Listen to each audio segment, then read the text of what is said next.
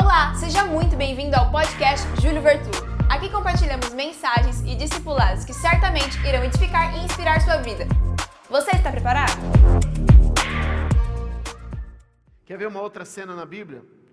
Segundo livro dos Reis, capítulo de número 6.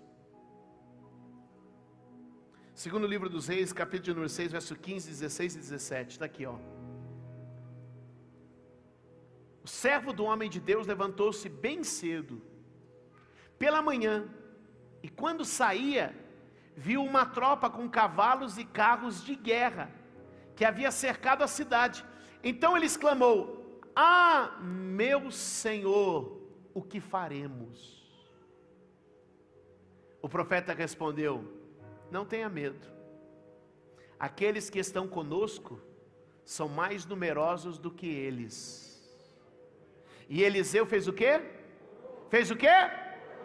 O Senhor, Senhor, abre os olhos dele para aqui. Abre os olhos dele para aqui. Veja. Então o Senhor abriu os olhos do rapaz, ele olhou e viu colinas cheias de carros e cavalos de fogo ao redor de Eliseu. Pensa o seguinte: um rei mandou prender o profeta, o rei mandou prender o o profeta Eliseu está dormindo na cidade, ele tem ali o seu auxiliar ao lado dele, o auxiliar acorda primeiro, não sei se foi buscar pão, não sei se foi preparar o café, o que, que foi fazer, e quando o rapaz acorda, que ele olha e diz assim: a cidade está cercada por uma tropa, um exército, que veio para matar o profeta. Ele volta para dentro da casa e diz assim: Eliseu, Eliseu, tem um exército à nossa volta nos cercando. O Eliseu levanta e diz assim: fica tranquilo.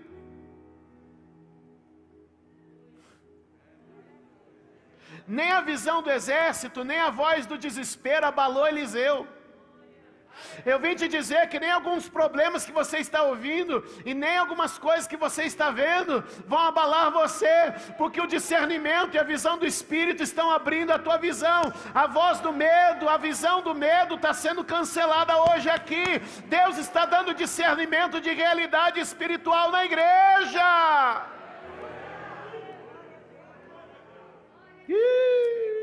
A gente precisa caminhar mais debaixo da verdade do Espírito, debaixo da verdade da revelação.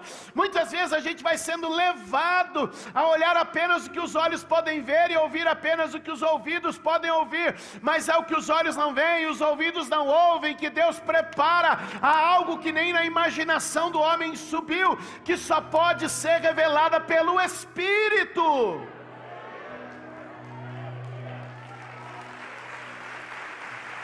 Ah, dá um glória a Deus aí, por favor.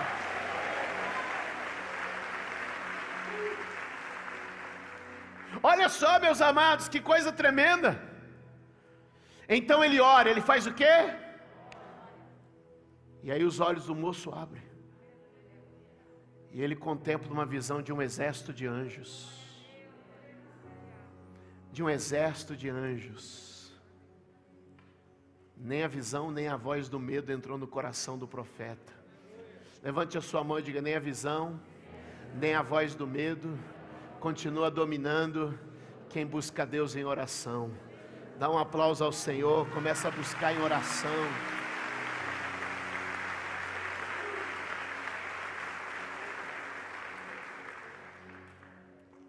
Diga comigo, é preciso andar no que o Espírito Santo diz e mostra.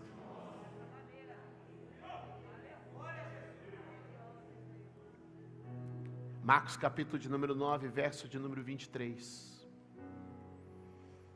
Só um recado, pessoal que está em casa, está na hora de sair e vir para o culto já, viu? Está aí assistindo, botou aí, agora levanta do sofá e vem.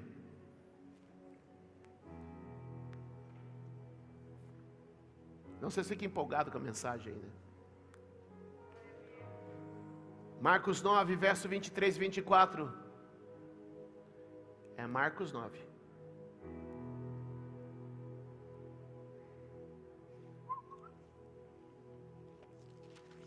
Diz o texto: Se podes, se podes, disse Jesus, tudo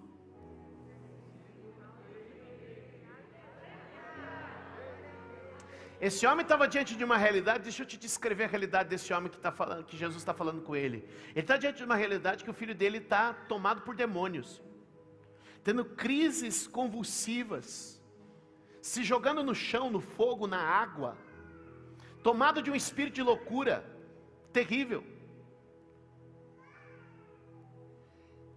E aí, Jesus diz assim: se podes, Disse Jesus: tudo é possível que crê. E o verso 24 diz assim: imediatamente. O que, que o verso diz? Imediatamente. O pai do menino exclamou: O que, que ele exclamou? Leia com a gente. Creio, ajuda-me a vencer a minha incredulidade. Ele só está vendo a adversidade, ele só tem dúvidas e incertezas, ele só está olhando e dizendo: Eu só ouço a voz de que acabou e eu só vejo sinais de que acabou. Porque o texto diz que naquele momento as pessoas olhavam para o menino, o seu filho, e diziam que ele estava morto. Diziam que ele estava morto. Mas Jesus disse a ele: tudo é possível, se você começar a ver e ouvir a voz do Espírito. E ele disse: me ajuda a não ouvir mais a voz da incredulidade, me ajuda a não ter mais a visão da incredulidade. Aí sabe como Jesus ajuda ele? Enviando um sinal milagroso. Ei, eu creio, estou profetizando. Deixa Deus enviar sinais na sua vida, mas deixa eu te dizer, os sinais que Deus já tem enviado já deveriam ser suficientes para você abandonar essa incredulidade. Os sinais que Deus tem enviado já deveriam ser suficientes para você abandonar a vida de incredulidade e começar a acreditar que sim, tudo é possível. Sim, a fé é real Sim, as visões e as vozes da mentira e das sombras já não pode mais governar a tua vida.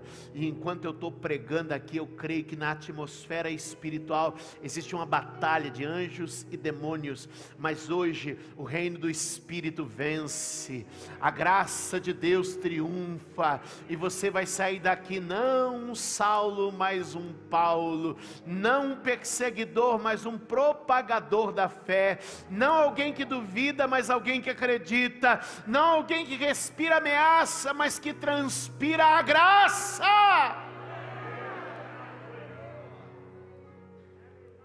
Essa atmosfera é uma atmosfera de mudança e de transformação. Levante a sua mão e diga: calem-se as vozes do medo, da insegurança e da incredulidade.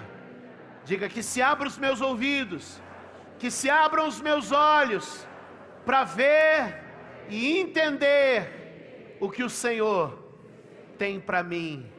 Dê um aplauso ao Senhor.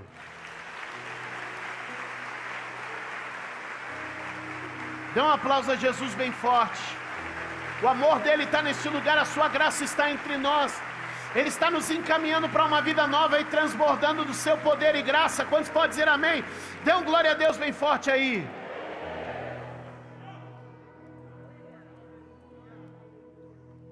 Para a gente terminar, Evangelho de Lucas, capítulo de número 23.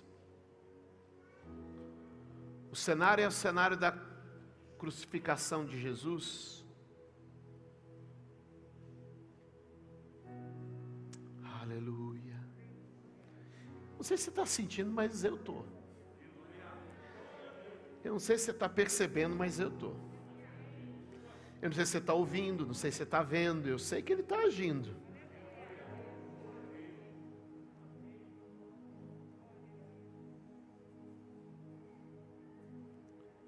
O cenário é o cenário da crucificação. A fotografia são três cruzes. Quantas cruzes? Jesus na cruz central um criminoso à cruz da direita, um criminoso à cruz da esquerda. Amém? Amém? Jesus na cruz central. Diz o texto que a gente está lendo, no verso de número 35, Lucas 23. Onde está?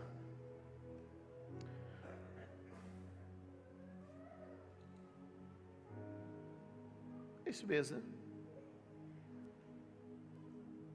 O povo ficou observando e as autoridades o de, o de ridicularizar. Salvou os outros, diziam: Salve-se a si mesmo, se és o Cristo de Deus, o escolhido. Os soldados aproximaram-se também e zombaram dele, oferecendo-lhe vinagre. Diziam: Se você é o rei dos judeus, salve-se a si mesmo. Havia uma inscrição acima dele que dizia: Este é o rei dos judeus. Um dos criminosos, verso 39, um dos criminosos que ali estava, dependurado, lançava-lhe, lançava-lhe, olha no texto, insultos. Você não é o Cristo. Salve-se a si mesmo e a nós. A nós. Tanto as autoridades, quanto os soldados, quanto o criminoso, um dos criminosos, olhava para Jesus e só via uma figura miserável, sofrida, ferida, machucada, impotente. Olhavam para Jesus naquela cruz e viam apenas um farrapo humano, martirizado, limitado. Como acreditar diante do que eu estou vendo? E às vezes o desafio da vida é esse: é acreditar além do que a gente está enxergando.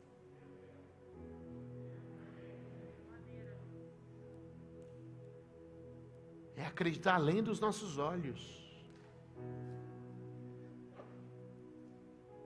Porque todo mundo que olhava para ele dizia assim: nos mostra alguma coisa para a gente acreditar, porque o que a gente vê agora não nos passa, não nos transmite segurança,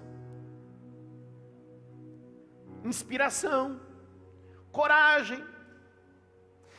E aí eu quero dizer: se tu te deixar te levar só pelos teus olhos, e pelo que os teus ouvidos naturais ouvem, dificilmente você vai perceber a grandeza, o poder e a realidade do Cristo.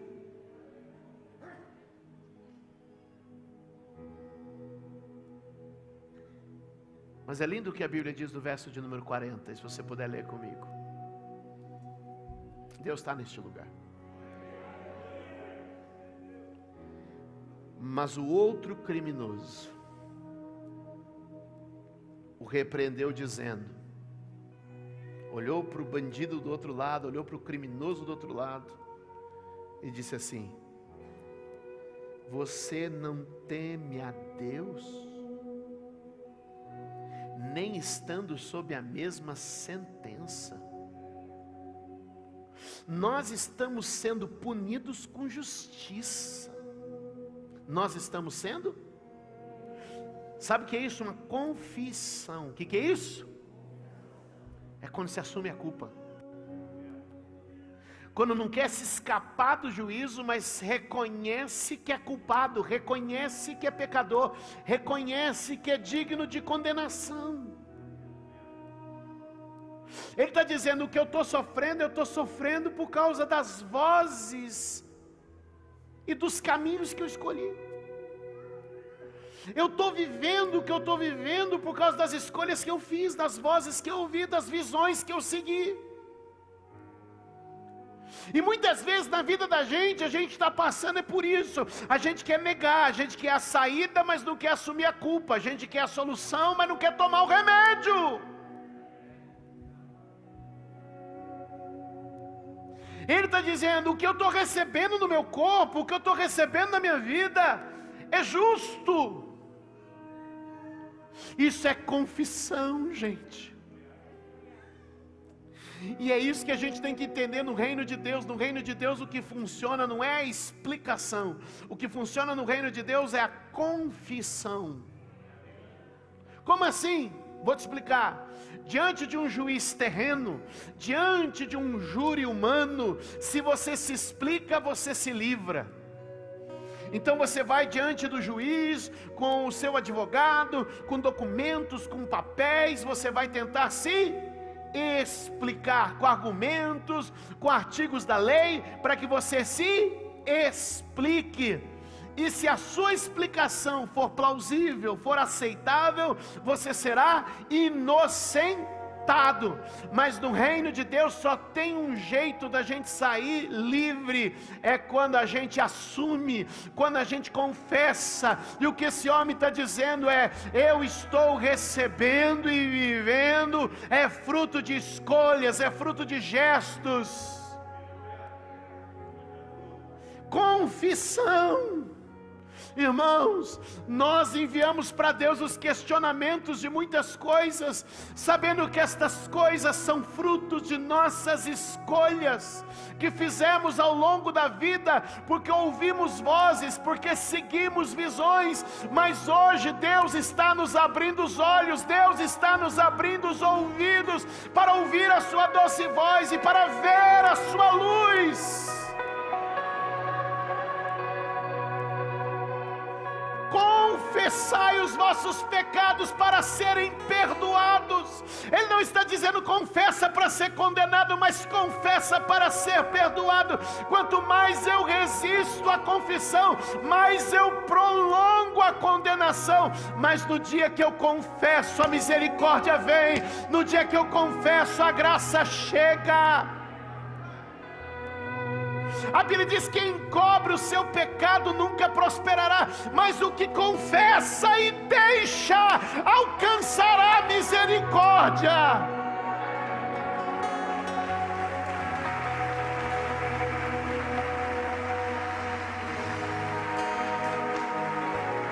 Deus está neste lugar.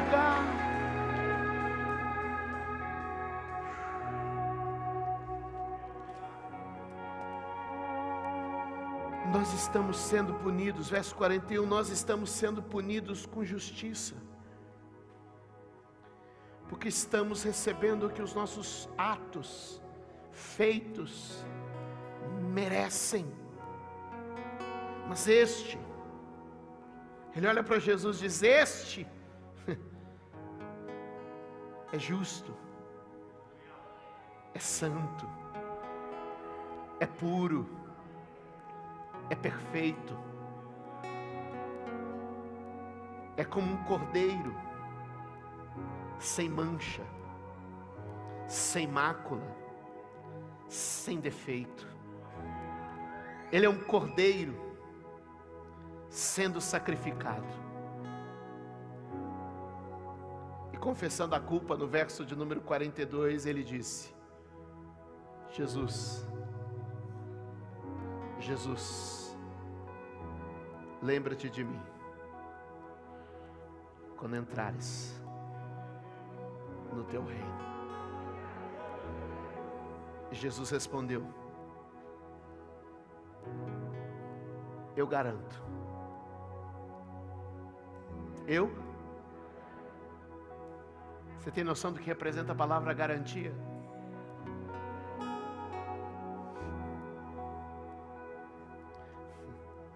Você tem noção do que representa a palavra garantia? Quando ele diz eu garanto, ele está dizendo pode confiar.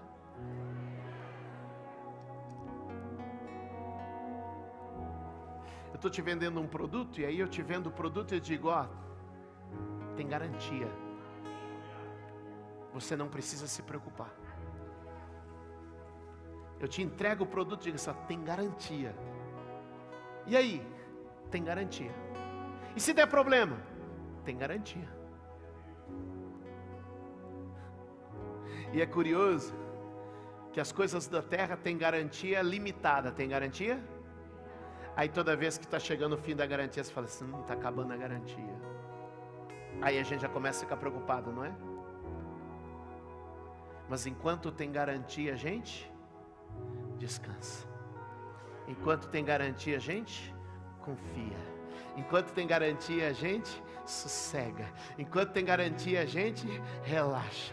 Enquanto tem garantia, a gente se alegra. E eu quero te dizer hoje, o mesmo Jesus está aqui dizendo: Eu garanto. Bate no ombro de alguém e diz: Jesus está te dizendo. Ele garante. Ele garante.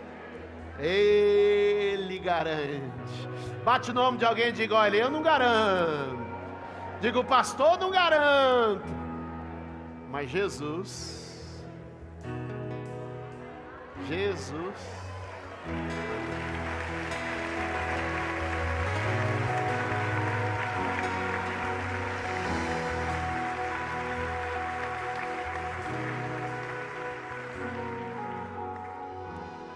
Fique de pé. Há algumas pessoas cujo Espírito Santo já começa a se mover no coração delas. E elas vão começar a transbordar em 3, 2, 1. Há algumas pessoas que dentro de si já estão com desejo de dizer: Eu reconheço minha culpa, eu reconheço meu pecado, eu sei que eu errei, mas hoje visões e vozes estão sendo silenciadas e apagadas. Quantos pode dizer amém? Diga comigo: visões apagadas, vozes silenciadas. Porque hoje os meus olhos e os meus ouvidos se abrem para Deus. Alguém pode dar um aplauso bem forte ao Senhor? Essa é a palavra do Senhor esta manhã para nós e eu creio. Deus está operando neste lugar. Aplaude a Ele bem forte, diga glória a Deus, diga aleluia. Senhor está aqui, a graça dele está aqui, seu poder está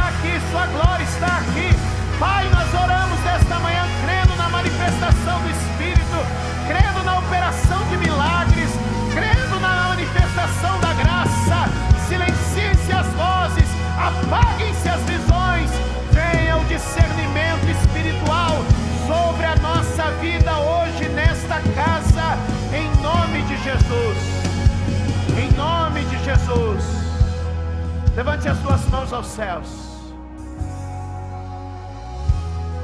Espírito Santo, eu oro na manhã deste domingo por homens e mulheres neste lugar. Espírito Santo, eu oro por tua graça gloriosa, salvadora e libertadora, transformando as nossas vidas neste lugar nos tira de uma visão carnal, cultural, natural e nos leva para uma visão inspirada, espiritualmente saudável, revelada pelas Escrituras para a graça de Deus. Senhor, há muitas pessoas que estão vivendo áreas sombrias, momentos de escuridão, vozes de confusão, mas que hoje o Senhor trouxe neste lugar para gerar libertação, transformação e mudança. Senhor, hoje é o dia dele sair daqui garantido por ti. Hoje é o dia dela sair daqui garantida, sustentada e mantida pelo Senhor. E diante do fim, diante da morte, pode brotar esperança. Espírito Santo, faz tua obra neste lugar. Espírito Santo, faz tua obra neste lugar. Coloque a mão sobre o teu coração agora. Nós estamos em uma atmosfera de santidade. Os teus olhos. Respira fundo. E diga: Senhor, eu quero ouvir a tua voz. Obrigada por ouvir mais uma mensagem. Deus abençoe sua vida.